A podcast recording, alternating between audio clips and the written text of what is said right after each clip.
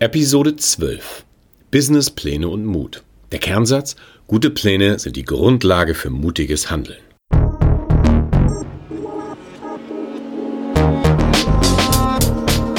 Mut, Motivation, Machen. Der Podcast für alle, die was bewegen wollen. Von und mit Lutz Langhoff. Moin. Ich weiß noch zu gut, wie ich vor fast 15 Jahren als Startup-Berater mit einer Gründerin gesprochen hat und aus ihr quoll die pure Verachtung. Sie hatte ihren Businessplan fertig geschrieben, sie wollte unbedingt jetzt gründen und ich bin auf sie zugekommen und habe gesagt, Frau Müller, ich nenne sie jetzt mal einfach Frau Müller, Frau Müller, tun Sie mir einen Gefallen, gründen Sie bitte nicht. Und dann guckte sie einer mit dieser, mit dieser irren Verachtung, die es manchmal so gibt äh, im Leben. Und ich habe darauf nochmal geantwortet, Frau Müller, bitte tun Sie mir einen Gefallen, gründen Sie nicht, das wird nicht funktionieren, das klappt einfach nicht. Und den Satz, den Frau Müller mir da gesagt hat, der hat sich bei mir ganz tief auf die Festplatte gebrannt. Den werde ich nie wieder vergessen. Ich habe den, den Klang noch heute im Ohr.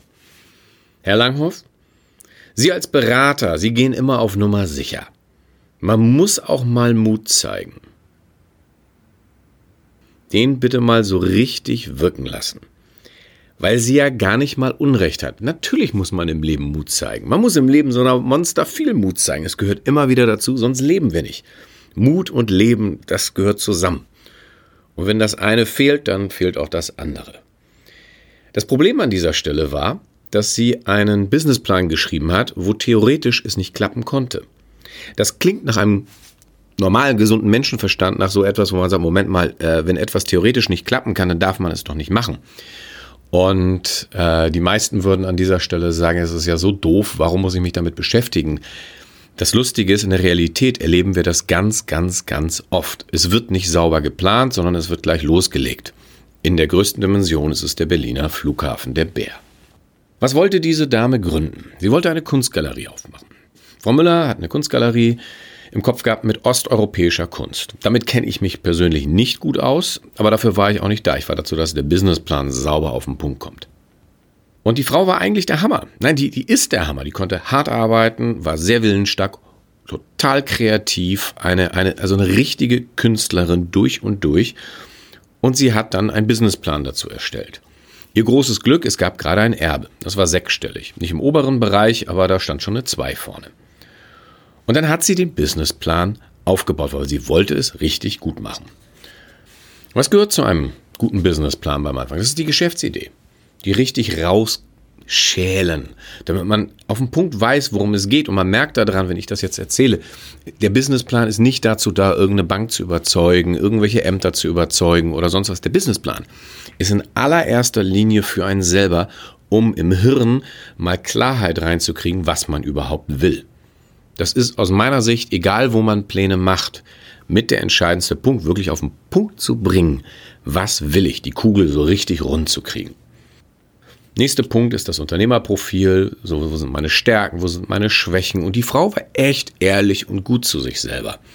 Das ist auch nicht normal. Die meisten äh, trauen sich nicht, so einfach hinzuschreiben, wo die eigenen Schwächen sind, auf mit so einer ganz einfachen Selbstverständlichkeit, wo man weiß, hey, ja, das kann ich nicht so gut, aber dafür kann ich das richtig gut und das richtig gut und da kann ich in den Kontakt gehen und da sind meine großen Stärken.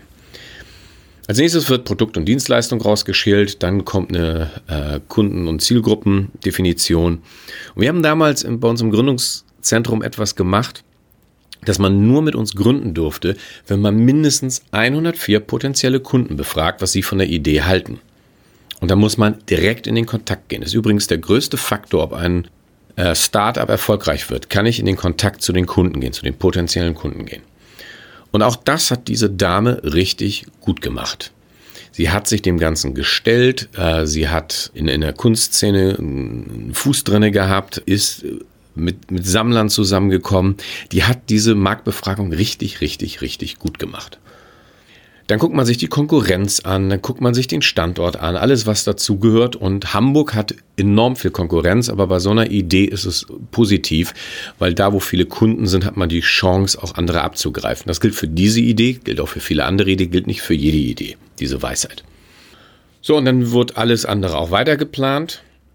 Und zum Schluss macht man dann einen Zahlenplan. Das heißt, alles, was man sich erarbeitet hat, das haut man in eine riesige Excel-Tabelle rein. Und zum Schluss kommt etwas raus. Und diese Zahl ist entweder rot oder schwarz. Und sie sollte, wenn, im schwarzen Bereich sein und dann möglichst auch immer weiter in den schwarzen Bereich gehen. Man möchte ja ein großes Plus haben. Und was dort rauskam, ist eigentlich, also ist ja klar, Sie wissen die Story, es kam eine rote Zahl raus. Und zwar eine ziemlich rote Zahl raus. Die Gründerin kam wieder zu mir, wir haben ein bisschen äh, gequatscht darüber und sie wollte äh, einfach nur wissen, aber Herr Langhoff, wie kriege ich jetzt die Zahlen schwarz? Und dann haben wir am Konzept rumgefeilt, wir haben ein bisschen gearbeitet, wir haben rumgefeilt, äh, was, welche Kunden es genau sind, welche Gewinnspannen man rausholen kann. So alles, wo man gucken kann, hey, wie kriege ich jetzt das Ganze so, dass es tragfähig wird? Und dann passierte etwas, was ich tausendmal erlebt habe, wirklich so oft erlebt habe, dass Leute anfangen, sich selber zu bescheißen. Die Dame, Frau Müller, hat eigentlich sich recht spät selber beschissen. Die meisten Menschen fangen an, in vielen kleinen Punkten sich selber zu bescheißen beim Businessplan viel, viel früher. Und es ist nicht nur bei Gründern so, das haben wir in jeder Firma so, das haben wir bei allen Investitionsentscheidungen so, dass Menschen nicht mehr ehrlich sind, nicht mehr klar sind, nicht mehr auf den Punkt kommen, worauf es da wirklich ankommt. Und das ist das Wichtigste bei einem Plan. So klar und deutlich, so brutal sich das anzuschauen, was man macht, dass das in einer möglichsten einfachen Reinheit da wirklich so steht. Weil sonst bringt einem das Ganze nichts. Das ist ja ein, ein ewiger Selbstbeschiss. Und jetzt kam bei ihr der Selbstbeschiss, weil sie dann sagte, okay, dann gehe ich jetzt mal davon aus, doppelt so viele Kunden zu kriegen wie geplant. Okay, und dann kam eine leichte schwarze Zahl raus. Auch das ist etwas, was man bei Businessplänen machen kann, was man sogar sollte. Man geht verschiedene Szenarien durch. Was passiert, wenn ich beim Anfang sehr wenig Kunden habe? Wie wirkt sich das aus? Kann ich dann noch überleben? Wenn ich wenig Kunden habe oder wenn ich normal Kunden habe oder wenn es richtig gut läuft und man geht dann die Möglichkeiten durch. Das schafft Handlungsoptionen im Kopf, wie ich wann womit umgehe. Das ist was richtig, richtig Gutes. Aber bei ihr war der normale Fall, wovon sie ausgegangen ist, der musste verdoppelt werden, um gerade eine schwarze Zahl zu erreichen. Und das ist tödlich. Und in dieser Situation, da habe ich Frau Müller konfrontiert. Und dann kam ihre pure Arroganz, sie ist richtig in diese Verachtung reingegangen, mir gegenüber. Herr Langhoff, Sie als Berater, Sie müssen ja immer auf Nummer sicher gehen, aber man muss im Leben auch mal Mut zeigen. Und wenn ich ganz ehrlich bin, das ist kein Mut. Das ist ein Himmelfahrtskommando. Es muss doch theoretisch klappen, sonst wird es praktisch nie klappen. Also ich muss doch theoretisch wissen, es wird funktionieren, weil mein ganzen Mut, all meine Kraft, die brauche ich dann, wenn ich es umsetze. Wenn es wirklich gut klappen würde, dann brauche ich das alles noch, weil es gibt immer so viele Sachen, die schiefgehen. Gründen, Projekte aufbauen, irgendwas Großes machen, heißt, es kommen auch immer so viele Sachen von der Seite reingeschossen. So viele Querschläger, das gehört einfach dazu, das ist normal dass ich nicht ähm, so gerade auf Kante das stricken kann, dann funktioniert es nicht. Sondern es muss laut Plan ordentlich funktionieren, damit ich meinen Mut dann in der Praxis umsetzen kann und es richtig aufbauen kann. So, und an der Stelle hat es dann gehakt. Halbes Jahr später, Erbe war weg, äh, Miet, also war noch nicht ganz weg, aber der Mietvertrag war auf mehrere Jahre unterschrieben. Damit ist das Geld weg. Falls jetzt jemand an der Stelle, ja okay, Gründer oder so weiter, wir haben das in ganz vielen Bereichen. Ich bin Hamburger. Ich will jetzt gar nicht mal auf andere Projekte in der Welt schauen. Ich gucke mir einfach unser großes Desaster in Hamburg an. Ja, wir sind seit anderthalb Jahren in einem dicken, fetten Rausch, weil die Elbphilharmonie ja so wunderbar gelungen ist und wir Lob von der ganzen Welt kriegen.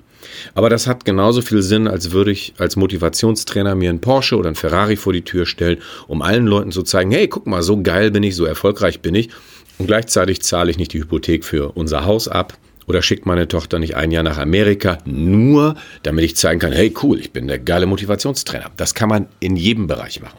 Und die Elbphilharmonie, die wurde zu schnell geplant. Sie war, wurde nur vom Willen durchgetrieben und die Planung, die stand nicht. Da war keine richtige Planung. Das ist ein offenes Geheimnis, aber nicht eine einzige Behörde, die in der Planung involviert war, hat grünes Licht gegeben. Alle haben gesagt, wir brauchen noch ein halbes, dreiviertel Jahr, bevor wir hier loslegen, damit wir die Planungssicherheit hinkriegen, damit wir wirklich wissen, was los ist.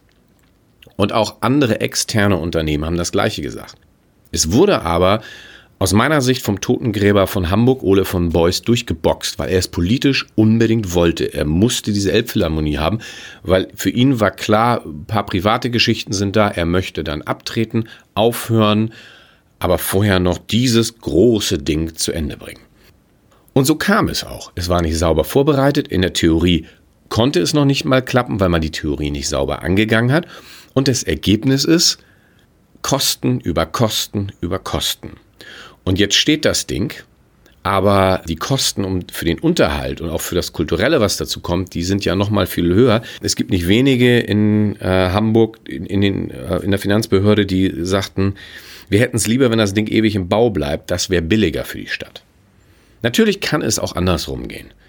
Wir haben in Hamburg ein Kreuzfahrtterminal aufgebaut. Also für Menschen, die eine Kreuzfahrt machen, können dann nach Hamburg kommen und dort sehr gut, sehr relaxed einchecken. Und das hat sich für Hamburg sauber gelohnt. Aber an der Stelle hat die Stadt auch ein richtig klares Konzept gehabt, einen richtig klaren Businessplan geschrieben. Das war äh, Kosten-Nutzen-Analyse und hat gesagt, wir machen ein Kreuzfahrtterminal. Es gibt keinen geringen Teil von Kreuzfahrern, die nach einer Kreuzfahrt noch eine Nacht in Hamburg bleiben, ein Musical mitnehmen.